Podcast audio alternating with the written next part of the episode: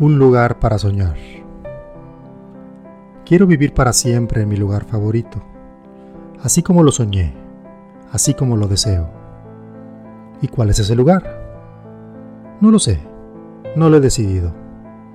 Preocúpate entonces, ese lugar no existe si no lo decides primero.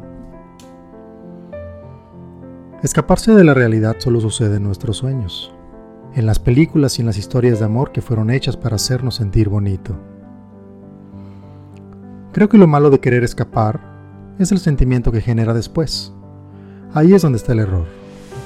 Si deseamos escapar de nuestra realidad, es porque lo que soñamos es mucho mejor.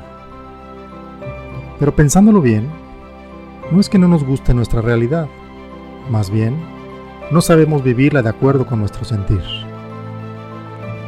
Nosotros fabricamos nuestra realidad día a día. Somos co-creadores de situaciones, de emociones y de sentimientos que van edificando nuestro presente de una manera constante. Y por estar enfocados en lo que no tenemos en este momento, nos distraemos de crear un mejor escenario de nuestro vivir. El mejor lugar para soñar es aquel en donde somos responsables de nuestro destino, creándolo a cada paso que damos con decisión, voluntad y valentía, y sin pretender que sea un lugar de ensoñación que quizás nos frustre al no presentarse siempre de manera maravillosa.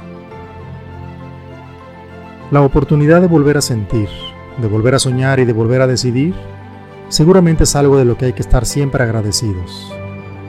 Y aunque suene pasmosamente cursi y romántico, al final de cuentas lo es.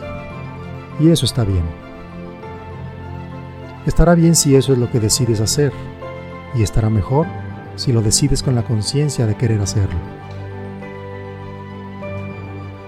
Dentro de cada compendio que escribo, siempre hay un capítulo para mí, solo para mí. Este es el mío.